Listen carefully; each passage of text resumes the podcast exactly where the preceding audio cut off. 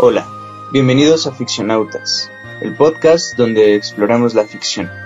El día de hoy hablaremos de Zona de las Calmas, un cuento del autor japonés Yasutaka Tsutsui que explora qué pasaría si pudiéramos tener un poder como la telepatía, demasiados pensamientos oscuros y Nanase, una trabajadora del hogar que descubre los más oscuros secretos de las familias. Si quieres descubrir más, acompáñanos a explorar. Buenas, buenas, Axelito, ¿cómo estás? Hola. Si me escuchan. ¿Me escuchan? ¿Me oyen? ¿Me sienten? Estoy muy acá, muy telepático. estas semanas he estado así bien conspiranoico. Esta tarde hablaremos de conspiraciones y cosas locas. ¿Tú cómo estás? Yo estoy bien, estoy bien, estoy emocionada. Eh, estoy emocionada por el programa de hoy porque la verdad es que eh, este autor del que vamos a hablar hoy, que es Yasutaka Tsutsui, eh, pues Ay, qué bonito lo pronunciaste. Yo, Tsutsui. lo, lo leí hace como unos cuatro años más o menos con su novela de Paprika y me gustó muchísimo. Y entonces otra vez que lo retomé, me enamoré todavía más y ya encargué más libros. sí.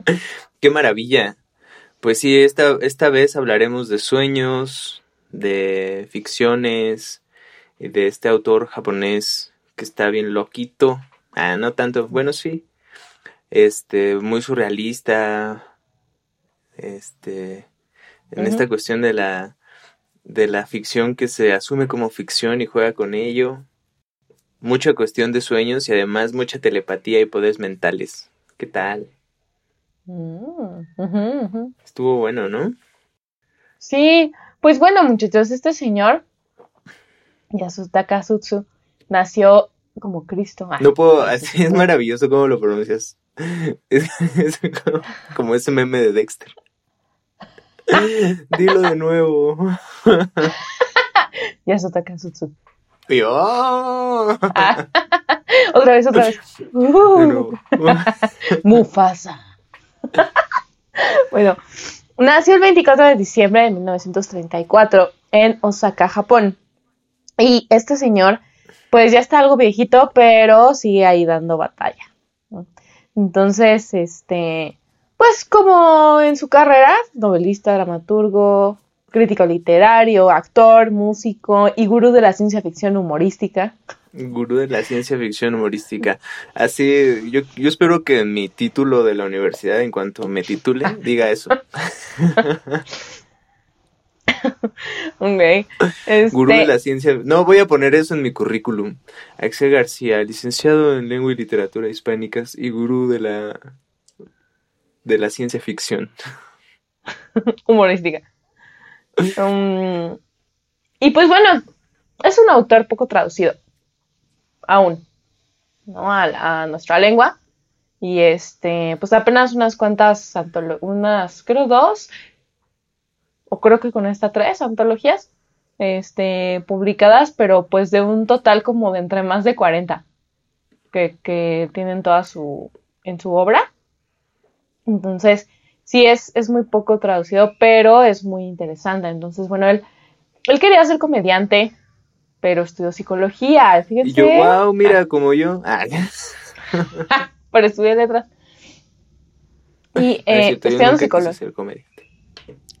Estudiando psicología, eh, descubrió el surrealismo, justamente, ¿no? Que fue la base para la creación de sus ciudades del futuro y de sus historias de ciencia ficción. Y ya después estudió arte y estética. Eh, fundó la revista de ciencia ficción que se llama Null, eh, ahí en Japón.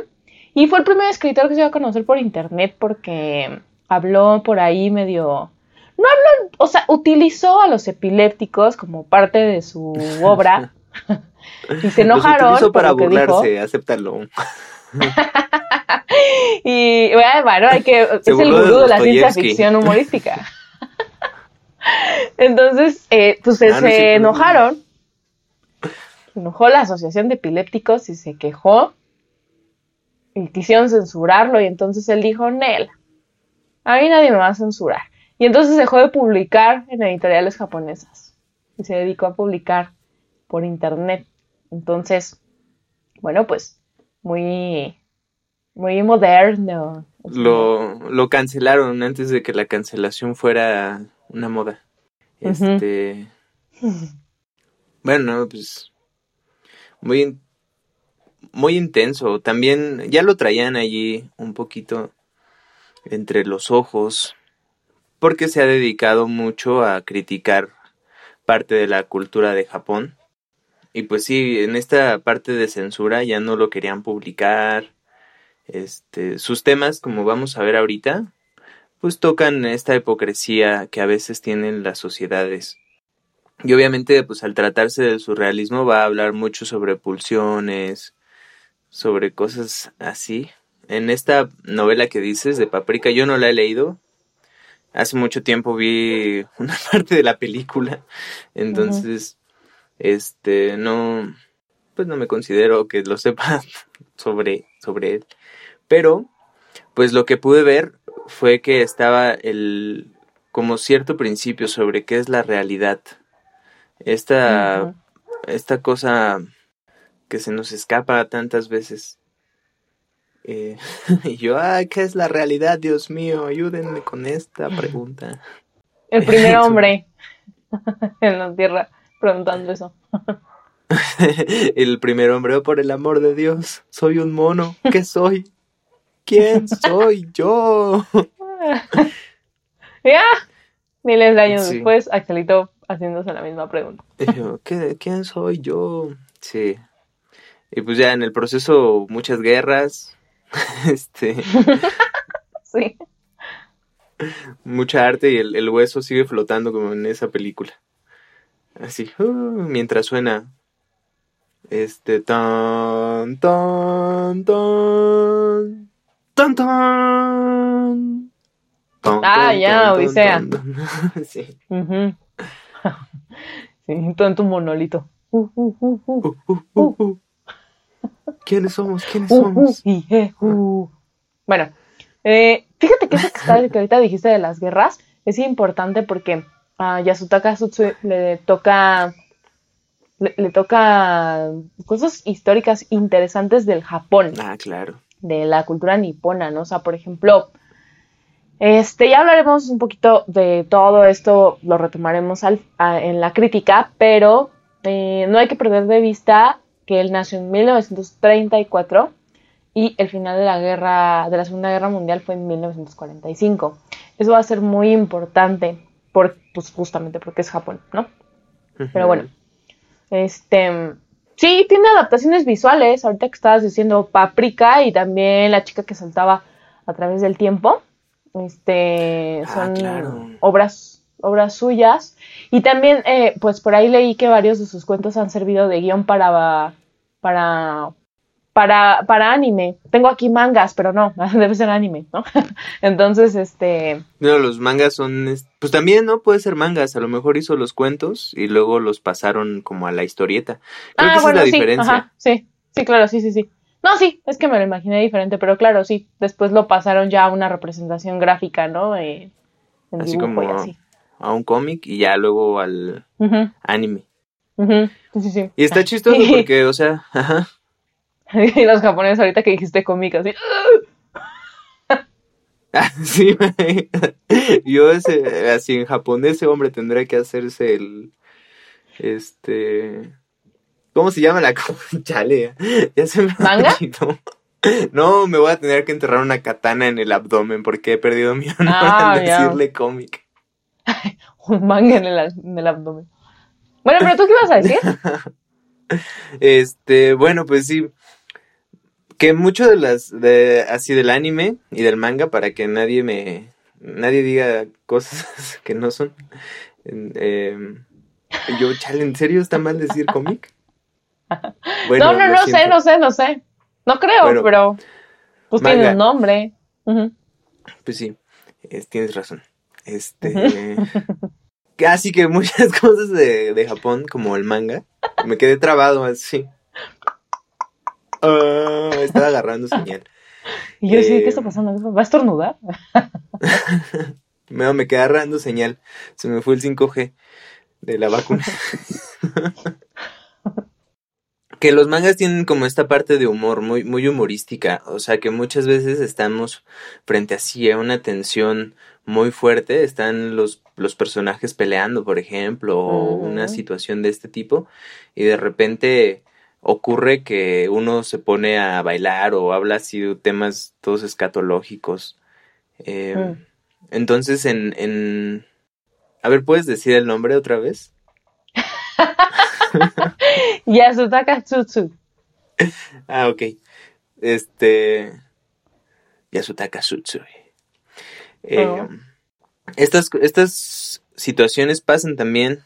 Eh, ahorita el cuento que vamos a leer hoy pertenece a una colección de ocho cuentos que se llama Lo que la creada vio. Mm. Y este cuento de hoy se llama Zona de Calmas. Mm. Y, y, bueno, en general, pues trata sobre una chica que se llama Nanase, que tiene la posibilidad de leer las mentes, tiene este poder telepático. Todo el libro habla de eso y va trabajando como en diferentes casas. Y ya, pues vamos a ver de qué trata el cuento de esta tarde, noche o día, dependiendo de a qué hora nos escuchen. Si no nos escuchan, pues no importa porque no nos escuchan. Porque no hay hora. Dependiendo de que no nos escuchen. Bueno, pues sí. Nanase es la criada, de hecho, ¿no? Nanase es una chica de 18 años, muy guapa, después en otros cuentos se menciona por ahí, eh, que se dedica a esto. Yo creo que pues más bien ha de ser este muy chismosa, así como ¿Sabes, ¿Sabes de quién me acordé? De este Mr. Satterwhite, el que decíamos que es bien el ah no, Sí, Mr. Satterwhite, el de la ciudad ah, en el cielo. Ajá, que decíamos que es bien chismoso y que tiene un amor por el chisme. Y me, acordé de. me acordé de él porque.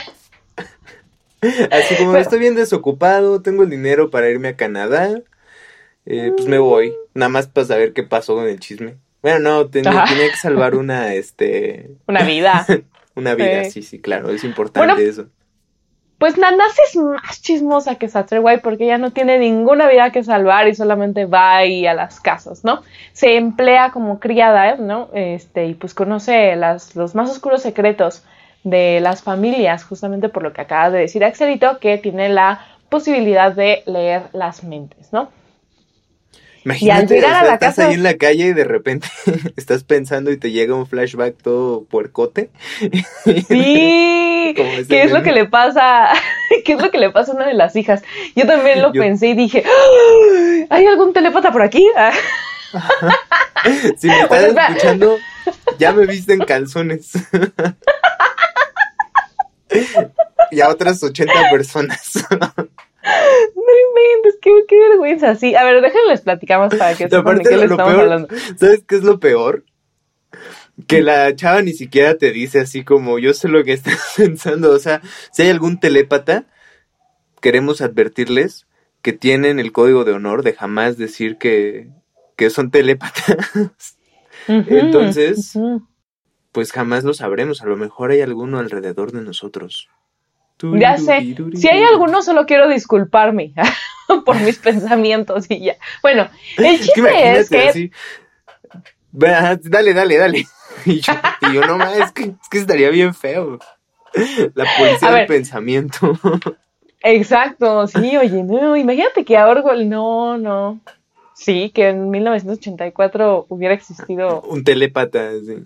Ajá, que Nanase se empleara como miembro de la policía de la, del pensamiento de 1984.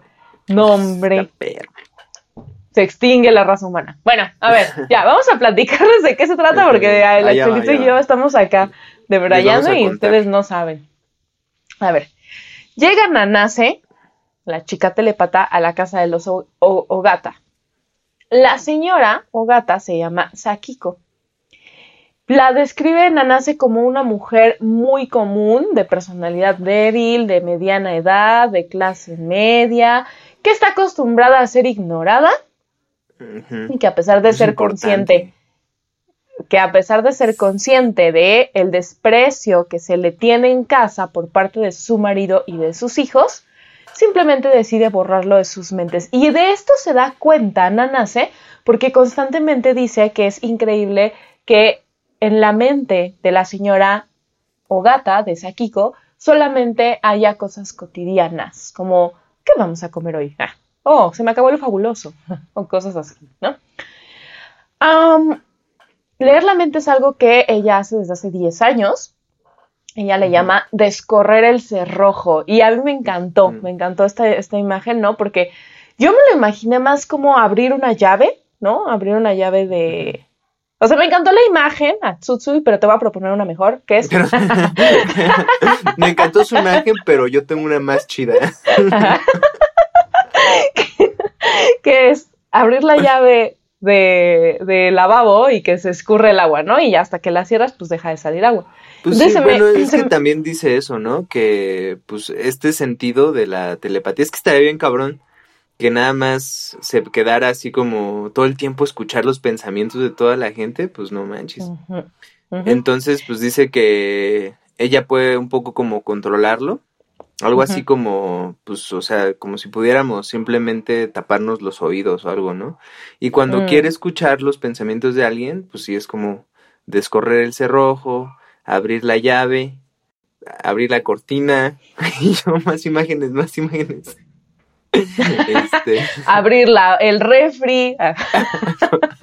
a ver qué hay de comer. Sacar a pasear al perro. O sea, no, sé qué relación hay entre sacar a pasear al perro y, y abrir el cerrojo, pero. Pues abriste el cerrojo de tu casa. y sacar a pasear su habilidad mágica. Este, ah. así, ¿no? Bueno, entonces. mi, mi, mi, mi, mi. Entonces. eh gracias a este descorrer el cerrojo de Nanase es que nosotros conocemos a los personajes. Esto es súper interesante porque los personajes de, eh, de Zona de Calmas, de las Calmas, pueden tener una personalidad gracias a la telepatía de Nanase. Si no fuera por la telepatía de Nanase, nos costaría mucho más o no sería tan efectivo el conocer la personalidad de estos personajes, ¿no? Entonces, gracias a ella conocemos a Isakuni, que es el, papá, Eiko, que es la hermana, y Juancho, no, no, no se llama Juancho. Se llama Juanichi. Juanichi, a Juancho, a Juanichi. Toda la gente así imaginándose unos japoneses y de repente un Juancho y así como una palma. De repente un Juancho así como, como yo con sombrero. Ajá. ¿Qué pasó, mi raza? ¿Y tú ahí saque? Ah. Saquen, saquen, saquen.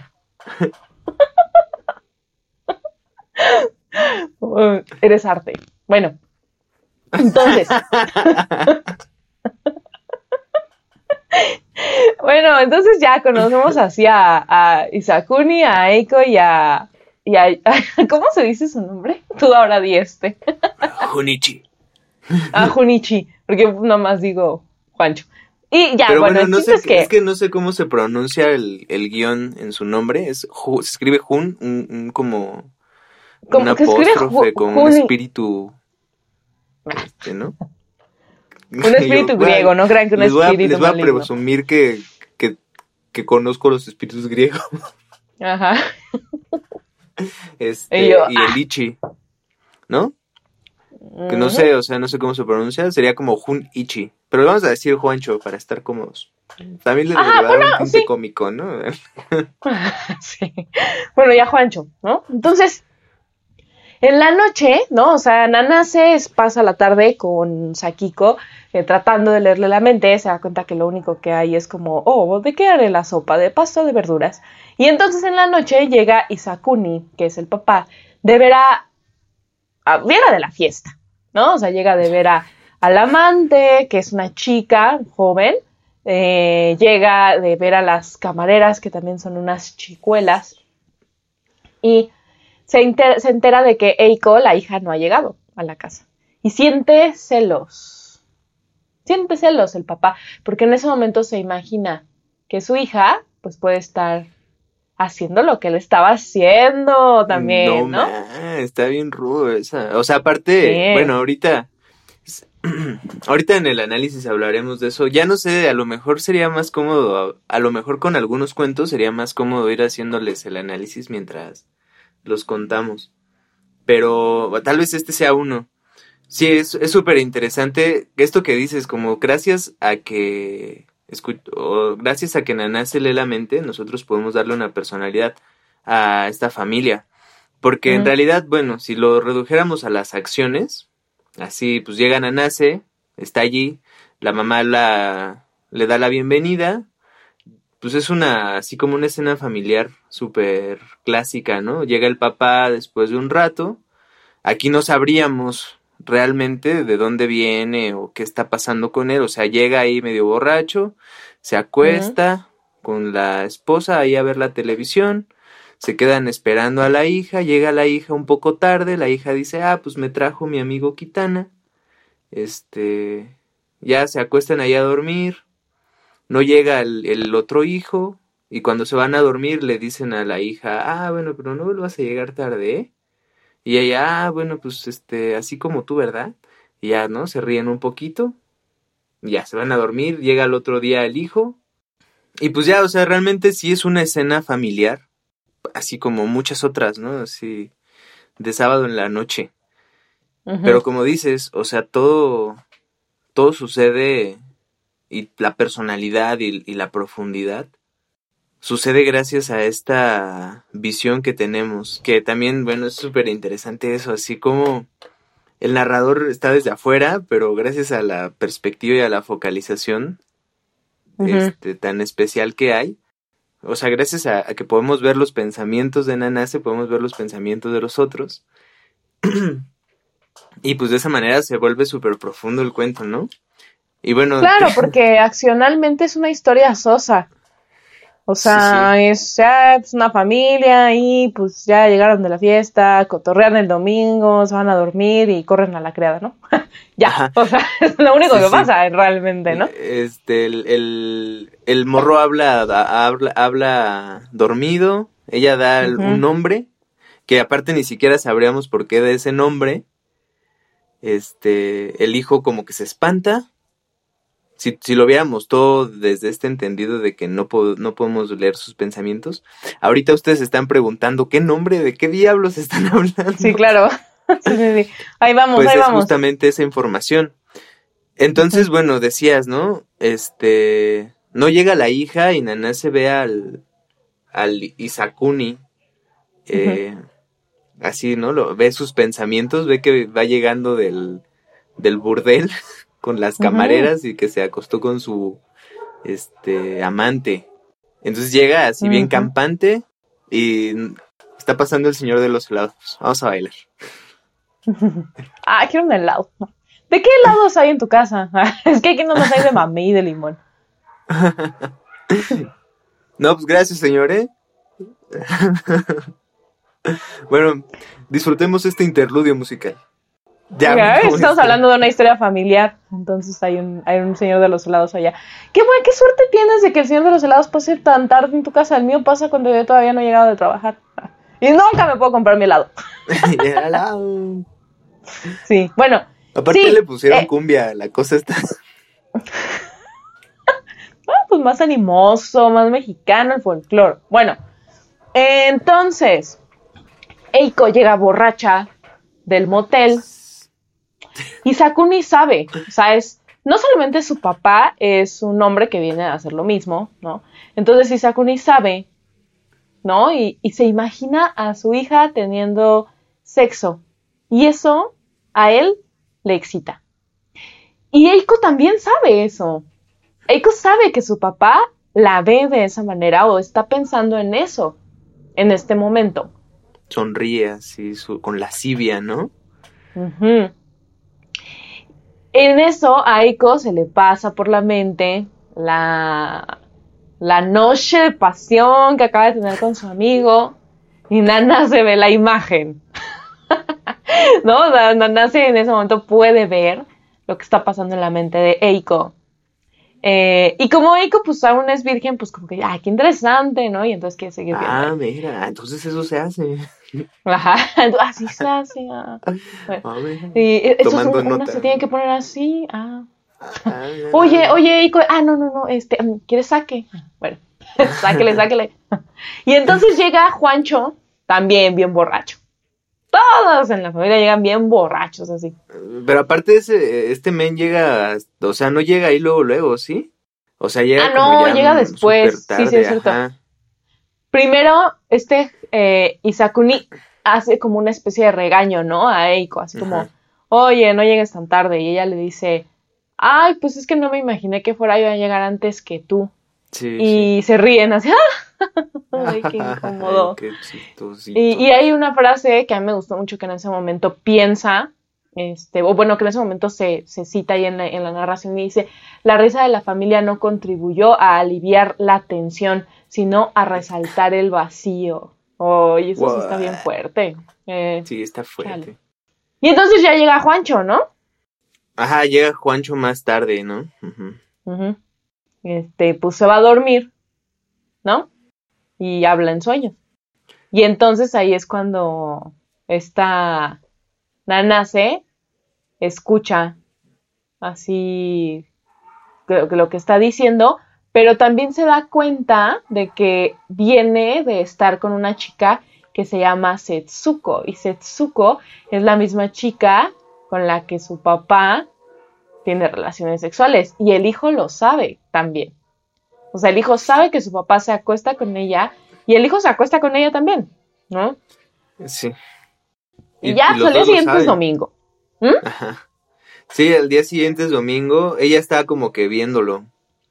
Otra vez está pasando el Señor de los Helados.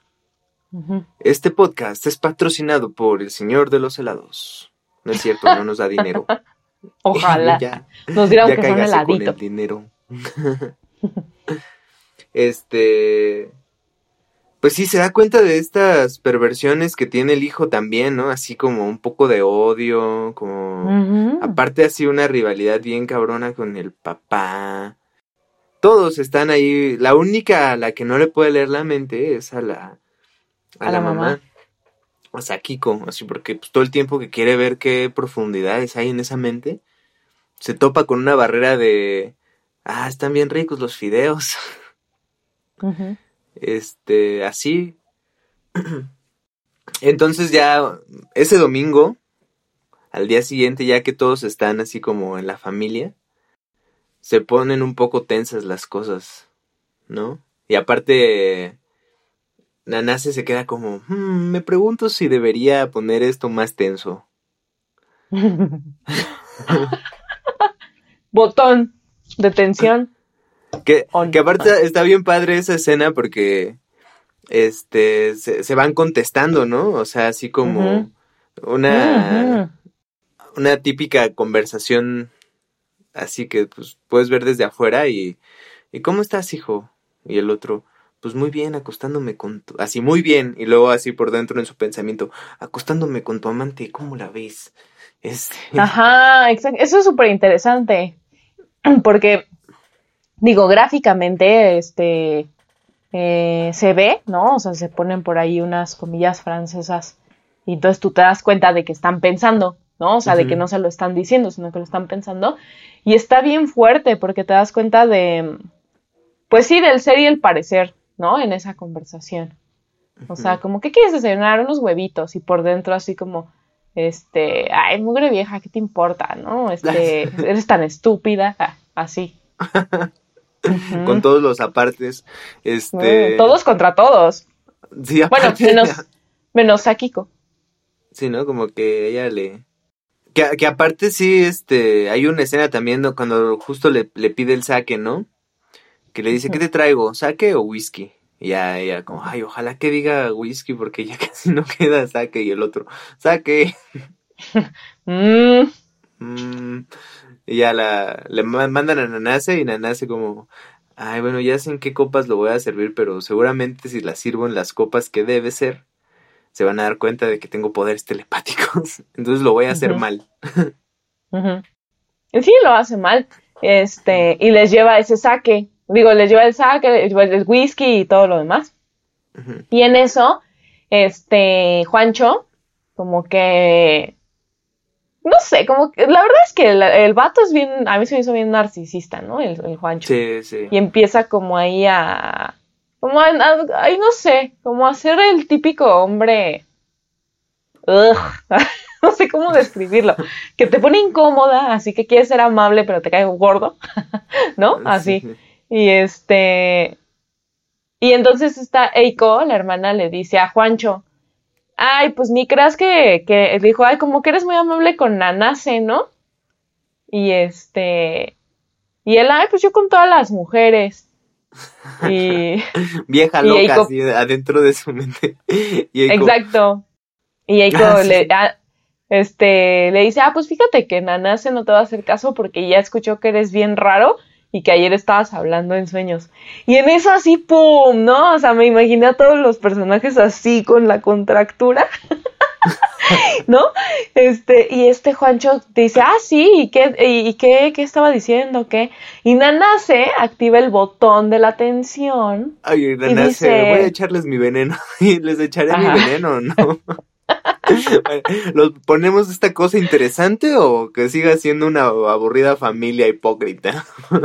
sí, no inventes, imagínate tener ese poder, ¿no? Así. Y entonces solamente dijo, pues dijiste el nombre de una mujer. tan, tan, tan. Y ya hacía la, la contractura sobre la contractura. Ajá. Y el papá. La ardilla dramática. Ay, sí. Oye, sí, ¿eh?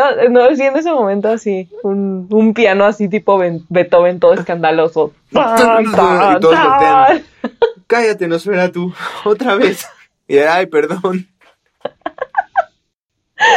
Entonces, este, pero en eso es, o sea, Nana se escucha dentro de su cabeza los pensamientos de Eiko y Eiko se queda así como, ¿a poco dijo el nombre de una mujer? No lo había dicho. Ah, sí, es cierto. Y a Nanase se le fue, se le fueron las, así, se le barrió totalmente, que al mismo tiempo que ella también estaba escuchando esta Eiko, lo que estaba diciendo el hermano. O sea, ahora sí que le pasó esta a Nanase así como de cuando al inicio dice que a veces tiene que cerrar el cerrojo porque si no se le confunde lo que hablan las ah, personas con lo que piensan, en ese momento se dio cuenta que el nombre de la mujer, Juancho lo estaba pensando, nunca lo dijo en voz alta. Y entonces sí, no podía ver. Pues fue como parte también de que, así como le, o sea, ¿cómo voy a decir que dijo, cómo los voy a poner tensos sin que se den cuenta de que yo puedo leer sus pensamientos, ¿no? dijo, ah, pues ya sé voy a decir que lo dijo hablando, pero se le barrió esa parte. Se le olvidó que también la hermana estaba escuchándolo. Entonces ya cuando dijo el nombre de una mujer, y luego lo dice, no, ah, ¿qué mujer? Y ella, Setsuko, ¿quién sabe qué quiera decir? Setsuko. Y ya, este, es cuando la hermana piensa, ah, caray, pero, pero si nunca dijo eso. y los otros sí, Sí, dice Setsuko. Ajá. Y, así de, oh, pero ya después dicen, ah, pues este es un nombre re común. ¿O no, Juancho? Ah, es como tu nombre en México, Juancho. Ah, es bien común. Súper común. Y todos se hacen mensos. Sí, es cierto, es muy común. Y todos, ah, no, ah. El papá, ah, no, ah, este. Ah, pues qué, pues qué padre el nombre. No, no lo había escuchado nunca, ¿eh? Hay algo bien interesante ahí porque poquito tiempo, poco antes de que esto suceda, la narración dice que el papá, eh, Isakuni, le tiene mucho miedo a la juventud. Entonces a mí ah, ahí como que me recuerda, ¿no? Así eso de no poder enfrentar, ¿no? La situación porque él se siente inseguro ante las personas jóvenes, o sea, las personas jóvenes lo ponen em, como en tensión, como si él estuviera en peligro, y entonces en ese momento, pues su hijo es más joven que él. Y si sí se anda echando a la misma muchacha, pues eso es algo que lo va a poner inseguro a él. Entonces, pues evidentemente, pues prefiere ni siquiera... No, y además como va a andar aceptando ahí enfrente de la mamá y pues el rollo, ¿no? Sí. y entonces Juancho pues empieza a poner un montón de trampas para que corran a Nana, como una vez saca el dinero, ¿no? De la cartera de la mamá y, y, le hace creer que fue la, eh, esta Nanase, y, y la mamá nunca le dice nada a Nanase, así nunca, así de que, ah, te anda robando el dinero, ah, esto, aquello y así. Pero, pues de la nada le dice, oye, Nanase, te voy a mandar con otra familia. y, y Nanase se quedó como de, pero ni siquiera vio venir, ¿no? Esa no, Sí, bueno, no vio venir la acción de Sakiko, Ajá. pero sí dijo, a ver qué pasa, porque se dio cuenta de que del plan de este Juancho. Dijo, el Juancho anda ahí haciendo sus barbaridades. Y dijo, pues a ver qué va a pasar, a ver si me corren. Y no, pues no, Sakiko no hace nada. Solo de repente se da cuenta de que hasta le está buscando otro trabajo y ya, o sea, llega y le dice, ah, mira, pues, pues gracias, ¿eh? Pero acá, vete a trabajar a este otro lado. Y entonces Akiko dice, o sea, ya otra vez, tan, tan, tan, otra vez aparece Beethoven ahí con su piano. Eh, Beethoven. y entonces, este, piensa, Nanase, voy a citar una parte se, veía, se vería obligada a actuar así, y si Sakiko representaba la decadencia vital de una mujer con poderes telepáticos, ¿acabaría también Nanase así algún día? No, no, no tiene por qué ser por la telepatía. Todas las mujeres dotadas de acusada intuición esconden su propia agudeza. Y después de eso se va de la casa. Entonces ahí queda como la incógnita, la incógnita de si Sakiko también era telepata y escondía su telepatía poniéndole esa como, ese como tipo escudo a Nanase de estar pensando en las tortillas todo el tiempo, ¿no? Sí, para que no le... Entonces, señores, recomendación, cuando estén en duda de si alguien es telépata, pónganse a pensar en las tortillas. ¿En cuánto sale el kilo de tortilla? Y Peñanito, no lo sé, ah, no sé. no, no, puede ser, no. Bueno, de todas formas, si alguien le leyera la mente, pues a lo mejor habría ahí este ruido blanco, ¿no? Nada, no es cierto, este. Los teletubbies ahí, bailando. pues no, sí, no, hay mucho que leer. No, yo creo que no estaría bien loco hacerles esa intervención, ¿no? Así. Mm sí. Y pues ahí termina el cuento, muchachos. Qué fuerte, carnal. ¿Cómo lo ves? Pues bueno, a ver, vamos a... Ah, no sé, es que pues siempre es, es interesante comenzar con, con todos los comentarios. ¿Por dónde empezar? La zona de las calmas, puede ser, ¿no? Vamos a decir por qué se llama de esa forma. ¿Qué puede significar esto? Justo como decíamos al principio, este, ¿puedes decir el nombre del autor, por favor? Yasutaka Sutsu. Bueno, este señor, pues, lo que hacía era justamente esto, poner a la vista de todos como, como la hipocresía, ¿no? las mm. pulsiones bajas, los bajos instintos, esas cosas que quedan ocultas. Entonces, pues sí, creo que para darle una explicación a este nombre, la zona de las calmas, hay que recurrir justamente a cómo Sakiko mantiene la paz de esta forma. O sea, como siendo pasiva. Y que incluso, pues Nanase solamente se da cuenta de todo lo que hay detrás gracias a que puede leer la mente. Que pues ella, y como nosotros lectores, pues caras vemos, ahora que corazones no sabemos. Ya ven, ya me puso proverbial. Este. Entonces esa zona de las calmas, pues es esta parte en la que, digo, obviamente hay que tener cosas ah, en la intimidad, ¿no? Hay, hay cosas que, pues, pues eso es la privacidad y todo. Pero por otra parte, eh, pues está este, esta manera de mantener las máscaras, ¿no? El hijo, o sea, las relaciones como se tejen, primero, Isakuni, pues dejó de querer a Sakiko y esto lo sabe Nanase, dejó de quererla así como a los 10 días de que se casaron. ¿no? Y ya nada más la veía ahí como si fuera un mueble. Este, luego ve con lujuria a su hija, o sea, topa el nivel de perversidad, ¿no? Así como ve con lujuria a su hija y no solo eso, empieza a mezclar imágenes donde él está con las camareras, que aparte le pagan así los clientes, sus clientes le pagan a las muchachitas, a Setsuko. Este, empieza a mezclar imágenes de Setsuko con imágenes de su hija desnuda en la misma o sea, como en la misma, en el mismo nivel de realidad, en la misma fantasía. Y no solo lo dice así el narrador, este, no lo hace para calmar su lujuria, ¿no? Lo hace justamente para avivarla. O sea, eso lo pone más de cachondo. que me da mucha risa la palabra cachondo. Ay, sí está re fea. Está re fea, ¿no? No me gusta. Luego Eiko, que llega también y pues también, ¿no? Es el mismo juego de decir, ah, pues me fui con uno al hotel, aparte dejé a mi novio acá, estoy pensando en él, pero pues voy a decir que pues me trajo, ¿no? Que qué buena persona. Mientras aparte me estoy imaginando acá su pues cómo estábamos en el hotel y cómo pasaron cosas bien locas. Y la nana se ahí. ¡Oh! Eso pasó. y luego, pues también la, la, la, baja pasión de Junichi, del Juanicho, que también, o sea, un montón así como miedo, este, angustia, al mismo tiempo que ira y rabia en contra de su padre.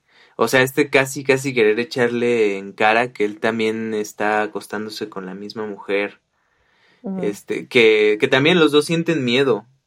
Y Sakuni siente miedo de su hijo y su hijo siente miedo de su padre mientras le tiene un montón de, de rabia, ¿no? Esos, esos son los términos en los que describen esa relación.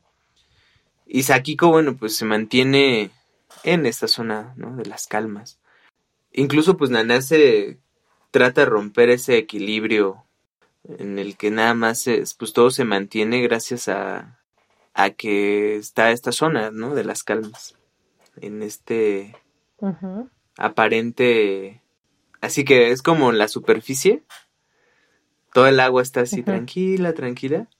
Y pum, por debajo así un, un huracán, un torbellino, un, una tormenta abisal. Eh, y, y Nanase pues puede verla. Pues ya. O sea, imagínense pues también es, es interesante explorar, unido al surrealismo, aunado al surrealismo, es interesante explorar esa parte. Yo creo que sí, como vimos tal vez con Dr. Jekyll y Mr. Hyde, debe haber un equilibrio. O sea, también somos nuestras represiones, ¿no? Sí. O sea, simplemente es como, como dejamos que, que las cosas fluyan. O sea, porque ahora se los digo, todos como humanos, pues tenemos esta esta situación, ¿no? De nuestro doble cuántico pues ah. reprimido, ¿no? nuestro doble reprimido, nuestra nuestro doble cuántico.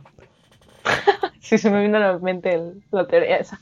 Sí, entonces, este, fíjate que eso que estás comentando eh, sobre la lujuria, eh, bueno, más bien del papá, ¿no? Este, cómo es, la perversión del papá y el otro que tenemos y demás. A mí me gustaría eh, eh, llevar un poquito por ahí eh, el comentario que tengo sobre, sobre esta obra porque, bueno, de, lo, de las obras que tiene publicadas, o, bueno, las, algunas que más o menos ya conozco algunas cosillas, ¿no? De, de este y además de Hombre Salmonela en el País Porno, que fue publicado en 2005, también es una antología de cuentos, y Páprica. Eh, coinciden mucho en este tema, los tres, ¿no? En, el tema de, la lujuria, en el tema de lo, de lo sexual, en el tema de las perversiones, ¿no? Y justamente la zona, eh, lo que vio la criada tiene esta intención, o sea, dar a conocer a través de, le llaman eh, cuentos psíquicos, ¿no? O sea, así, le, ah, así lo titula, ajá, ocho cuentos psíquicos, dar a conocer las, pues sí, digamos, lo, la lujuria dentro de el Japón contemporáneo, ¿no? Y entonces yo me di a la tarea de investigar un poquito sobre qué pasa con la vida sexual de los japoneses, qué pasa con todo el tema, ¿no? De, de la sexualidad en Japón.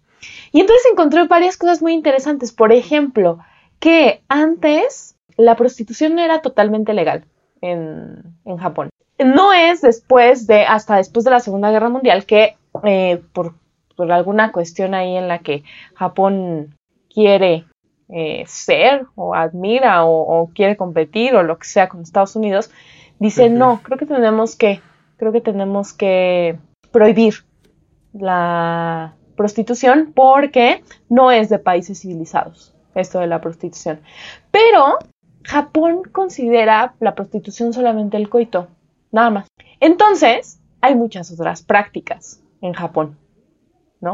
Por ejemplo, está una de las de, de, estas prácticas, se le llama soapland, así como de, de sopa, ¿no? Y lo que pasa es que a los clientes se les cubre de lubricante y, después unas prostitutas los llevan al clímax, pero no, sin, sin penetración.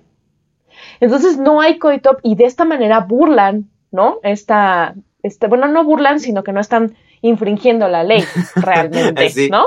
Así, oh, por el amor de Dios, mira, son un montón de mujeres y un montón de hombres y les han pagado por mantener. Ah, pero no hay coito, no, no te preocupes.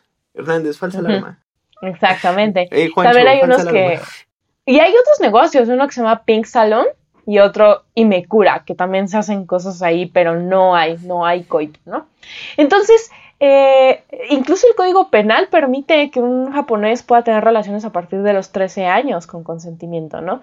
Entonces, y, y además de esto, o sea, lo más, más, de las cosas más interesantes es que al año le entran 20 mil millones de euros a Japón por la industria del sexo. O sea, imagínate, o sea, realmente es algo fuerte en la economía de ellos, ¿no? Pero por otra parte, estos son datos de 2018. Pero por otra parte, en 2016 se dice que los japoneses contemporáneos no han tenido su primera relación sexual sino hasta después de los 34 años. O sea, siguen siendo ¿no? Y entonces hay, o sea, dicen ahí que los japoneses lo que necesitan hacer es reproducirse porque tienen una tasa top de población vieja, ¿no? Ahí en su país. Entonces hay como dos perspectivas siempre y yo le pregunté, y, y, además luego pensé en Yukio Mishima, ¿no? O sea, tenemos a un Yukio Mishima que es un samurái que dice, no, no, no, hay que ser de los operadores, ¿no? Y voy a dar un golpe de estado y ya ah, no me salió, pues entonces voy a hacer harakiri. Pero por otra parte tiene la, la foto que publicamos en la historia de Instagram en la que I'm sexy and I know it, ¿no? Ajá. Entonces como que dices, ¿qué? Ah, no, no termino por entender, ¿no? O sea, no termino por entender qué pasa. Y sí, o sea, eh, apenas, ¿no? Platicando con, una literata de, de, literatura japonesa, me, me, dijo, pues es que así es Japón. O sea, Japón tiene dos posturas totalmente radicales, peleándose entre ellas todo el tiempo, todo el tiempo, todo el tiempo, ¿no? Y dije, ah, pues sí, ¿no? Entonces yo leo... Este, pues sí, puede ser equilibrando desde los extremos. Así como ese meme de Thanos, este, perfectamente equilibrado, así. Este, Animes bien puercotes, pero toda nuestra sociedad es virgen hasta después de los 30. Perfectamente equilibrado. Pues sí que... Qué fuerte, yo también leí ese reporte en el que decía que los jóvenes en Japón habían decidido pues no tener sexo y era simplemente porque no lo consideraban algo pues algo importante, ¿no? O sea, como que había otras cosas. Y pues sí, a mí me generó como conflicto o sea, al ver este cuento, ¿no? Porque antes de leerlo. sí, porque dices. Mm, entonces, ¿no? Sí, claro. Ah, ¿por qué? O sea, ¿por qué así ellos, no más los mexicanos?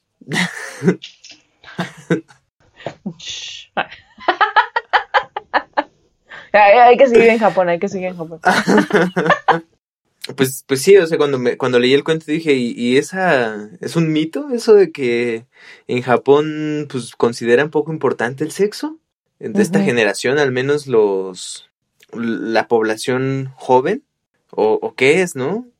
Entonces, pues sí se ve como esa, pues no sé, el... el pues ¿Contraste? sí, tal vez, sí, el contraste, ándale, esa, esa es la palabra. Y bueno, eh, otra de las de los atributos, pasando a otro tema, que nos gustaría seguir hablando de esto. ¿Te gustaría seguir hablando de esto? Bueno, nada más quería hacer una puntualización, ¿no? De que, eh, bueno, que algo que me pareció muy interesante, porque tiene que ver con la literatura, es que eh, justo lo que decías ahorita de que no lo consideran importante, ¿no? Los, los japoneses, este, tener una, pues no sé, este, una desflorarse, ah, como dirían los textos perder, de España. Perder la perder el manto diamantino que los cubre antes de tener relaciones sexuales, no sé, eso ya no significó nada. Es que eh, ellos, bueno, yo, yo estaba leyendo justo en ese reportaje, ¿no? Que es de El Mundo, eh, que buscan el placer en el manga y en el anime porque no quieren lidiar con la realidad, ¿no? Y se me hizo así súper interesante eso, ajá. O sea, porque, aparte eso tendría mucho que ver con paprika, ¿no? Exactamente, porque eso tendría que ver mucho con paprika, porque eso tendría que ver, es muy japonés, o sea, es muy japonés eso, o sea, si tú te, o sea, esa represión de todo. ciencia ficción, ajá. ¿no? Eh, y llevarlo, por, ejemplo, eh, el, el, anime hasta tiene, eh, digo, el, el manga, pues hasta tiene esta variante que es el hentai, ¿no? ¿Tú nos habías platicado de eso? No. No. Ay, no creo que me platicó de eso entonces. Pero bueno, o sea que es, ah, no, tuve un estudiante que hizo una tesina de eso. ya me acordé, sí, sí, sí. Eh, Roberto Quesada, saludos a Roberto Quesada. Entonces, él, ajá, me acuerdo que lo leí ahí, ¿no? Y que era como un tipo de manga que pues está dirigido totalmente a eh, a lo erótico, ¿no? A, todo esto. Entonces dije, ah, pues mira, ¿no? Tiene un, cuento, eh, ya tú sacas su tweet que se llama El árbol Dabadaba, váyanlo a leer, está muy bueno y retoma todos estos temas, ¿no? O sea, es un arbolito que tú puedes tener en tu cuarto, te duermes, cuando te duermes, eh, tienes un sueño eh, que puede ser lo que tú, tú puedes hacer lo que quieras, ¿no? Eso, están especializados en sueños eróticos, pero puedes hacer lo que quieras. Y de repente llegan a tu casa, es que este es mi sueño, y tú no, pero esta es la realidad, sí, pero es mi sueño, y quieren hacerlo, y bueno, es una locura, pero está muy, muy bueno también. Tiene mucho que ver con esto, con la, lo, lo, de la realidad, ¿no? Con la ciencia ficción, con este tema, ¿no? De la, de la, de la lujuria en las familias de Japón, etcétera. Entonces, muy buen, ese texto es muy buen representante de la obra de, de Tsutsui. Sí. Ay, qué maravilla. Ay, yo qué maravilla es la literatura. O sea, sobre todo porque nos permite visualizar cosas que están pues nada más en nuestra imaginación y, y, la literatura pues las ordena, les da una proporción, ¿no? Les da un lugar. Em, ahora pues a mí me, este, bueno, a ver, ¿por dónde empezar? Vamos a hablar de, de un tema importante para mí. Yo, la metaficción. ¿Qué es la metaficción? este, pues al hablar de estos temas psíquicos, es muy extraño porque forzosamente tenemos que abordar el tema de la realidad, ¿no? O sea, sobre qué realidad estamos parados. El, y aquí pues viene ese, esa situación de saber si nosotros estamos siendo soñados que pues, se retoma mucho en la literatura contemporánea y en el, en el momento en el que, puedes decir el nombre, Yasutaka Tsutsui ah. este, estaba en vivo. Em, y cómo esto se puede enunciar dentro de la literatura, ¿no? ¿Cómo se puede hacer para crear el efecto de no saber, de, de planos que se empalman y de situaciones que se... de realidades que se confunden? Porque pues incluso en este tema psíquico, Nanase lo dice, confunde a veces lo que está pensando la gente con lo que dice. ¿Y qué es lo real, no? O sea, lo que piensa o lo que dice. ¿Qué es lo real en el en las en las personas? Como dices, ¿qué es el ser y el parecer? Porque ellos son una cosa, pero pues aparentan otra, pero tal vez también a veces somos eso que aparentamos. las reglas, las prohibiciones. En fin, para lograr esto en la literatura, en este cuento en específico, pues tenemos a, a este narrador que está desde afuera y nos cuenta Ananase. Entonces, pues podríamos decir que es un narrador desde afuera, al cual vamos a nombrar heterodiegético porque no está dentro de la historia, pero puede ver como en una cámara. Eso es este, ya más de, teoría y, y eso, ¿no? Heterodiegético desde afuera. Y luego su focalización interna, que se vuelve súper, súper interesante este tema de la perspectiva, porque lo que diferencia a un narrador heterodiegético con una focalización pues cero, desde, o sea, que puede como estar en varios lugares y que al cual llamaríamos omnisciente porque lo sabe todo, pues es, es esta perspectiva, ¿no? En qué personaje está enfocado y, y, a cuál, cuál mirada es la que vemos nosotros como espectadores. Pues, o sea, no sé si, hasta aquí todo chido. Ah, todos bien, porque a mí me confunden estos temas a veces. Pero bueno, este, hasta aquí. Pero al momento en el que en la conciencia de Nanase se puede hacer visible la conciencia del otro, sin cambiar de focalización, puede saber qué está pensando el otro. Y, y, se, y el narrador como que lo mezcla. O sea, parece de repente que lo sabe, que sabe qué está pensando el otro, pero solo lo sabe porque Nanase lo sabe. Y en ese, pues en ese, en ese fluir es donde se construye todo porque también está mediado por los juicios de Nanase, porque ella hace juicios al respecto de, de cada uno de los integrantes, ¿no? Dice, ah, bueno, el juicio más radical, ¿no? El que puede romper todo el equilibrio y toda esa zona de las calmas, el nombrar que ambos están con Setsuko. Y ella lo somete a un juicio así súper rápido, a ver cómo le voy a hacer para romper este equilibrio que estos mens mantienen. Quiero ver el mundo arder. Quiero ver el mundo arder, a ver, vamos, cómo, vamos a ver cómo le hacemos. También emite un juicio sobre Sakiko, a quien no conocemos, o sea, y ahí se nota que no es un narrador que lo sepa todo, porque pues nos deja abierta esta duda acerca de, o sea, cómo sería el mundo. Es súper loco esto, ¿no? O sea, cómo sería el mundo si no tuviéramos ninguna, pues ninguna apariencia que mantener. O sea, se, porque hacemos cosas que están prohibidas, pero las mantenemos ocultas y el mundo se mantiene en calma. Pero ¿qué pasaría si de pronto aceptáramos esas cosas y pudiéramos hablar así con, con la realidad? Este, obviamente que tendrían y han surgido, o sea, porque como dices, o sea, están aceptadas, son como secretos a voces, ¿no? Temas tabúes que no se tocan, de los que no se habla, pero que sabemos, o sea, son secretos a voces. Sabemos que existen, sabemos que están allí, pero pues también para qué los hablas, ¿no? Está mal hablar de ello. Cuando es cuando entra ese juicio de, de, valor de moral, ¿no? Como, ¿qué pasa si, si hablas abiertamente de sexo?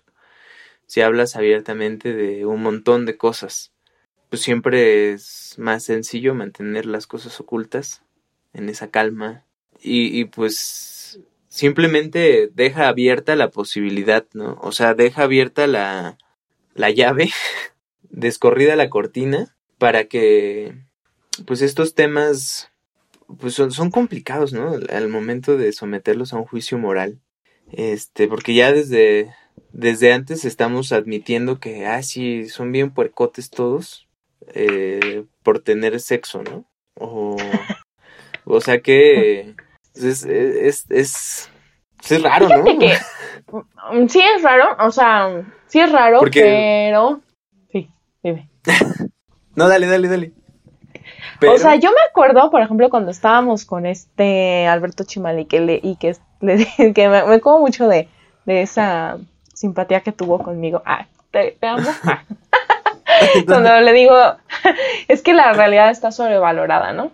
Eh, sí, sí, sí, sí, necesitamos a veces la, lo que no es real, pero la verdad es que a veces sí necesitamos lo que es real, ¿no? Pero también necesitamos la realidad y necesitamos la apariencia.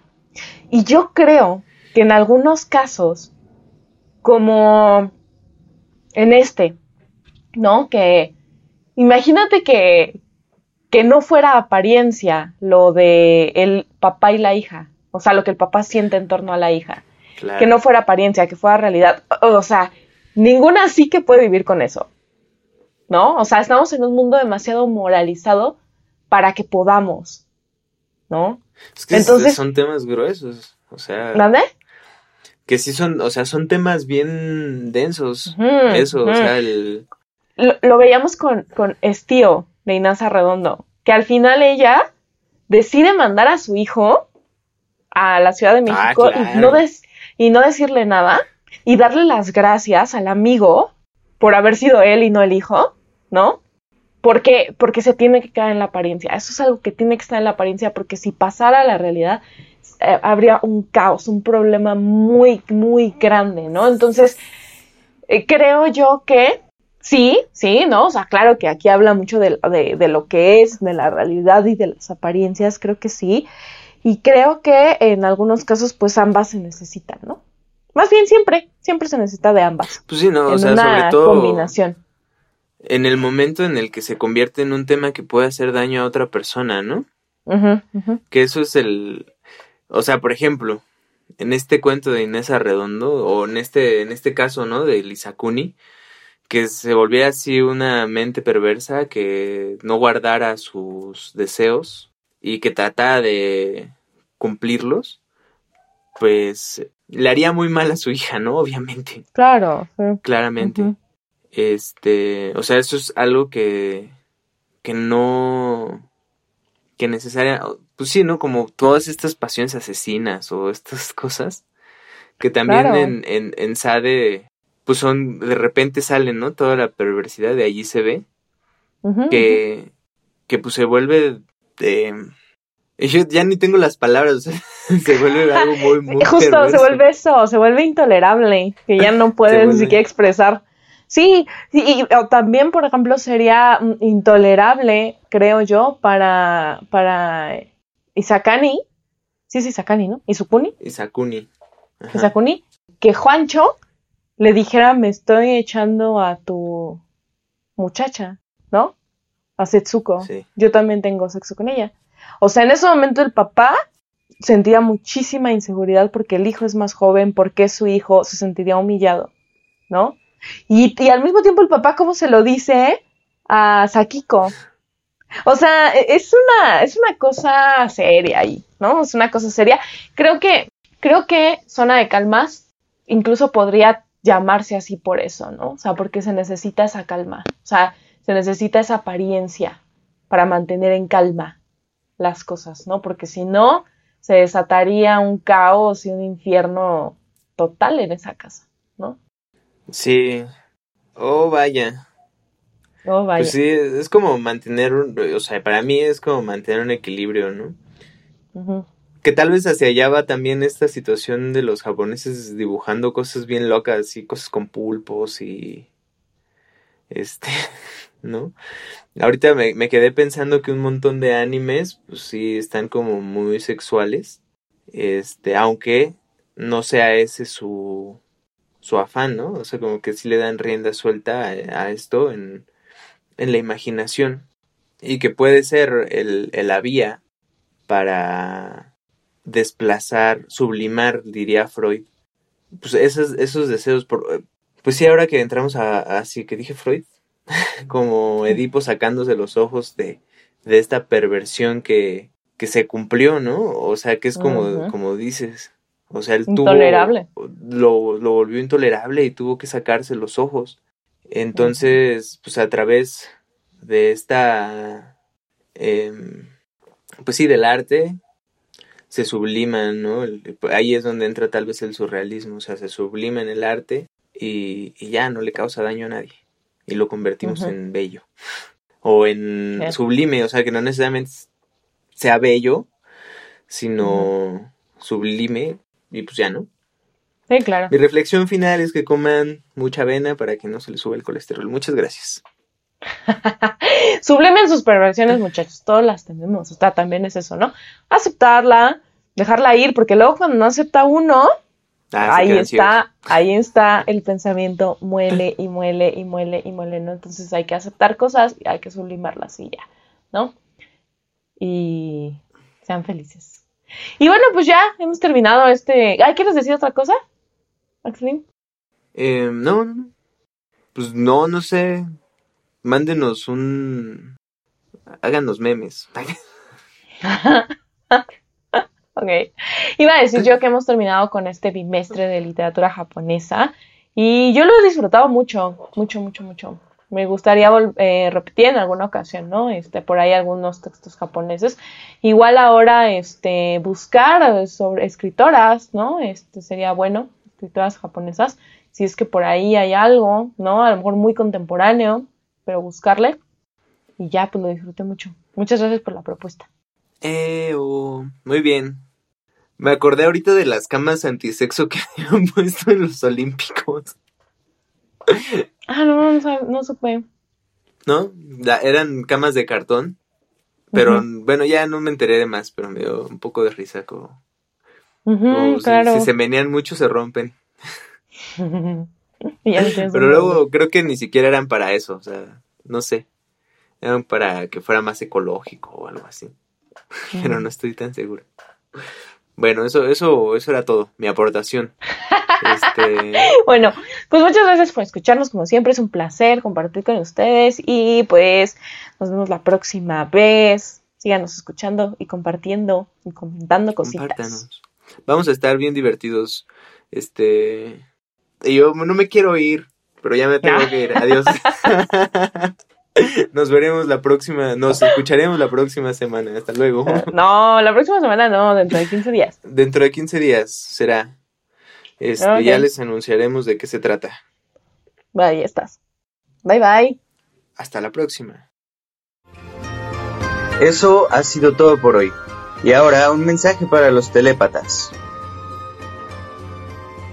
Muchas gracias y si te ha gustado el podcast, por favor compártelo, reprodúcelo, mándaselo a tus amigos, mándaselo a tus enemigos y piensa en nosotros. Muchas gracias y hasta la próxima. No olviden seguirnos en Instagram y Facebook como Ficcionautas en Periplo y estamos disponibles en todas las plataformas de podcast como Spotify, Google Podcast, Apple Podcast y Anchor. Nos volveremos a encontrar próximamente.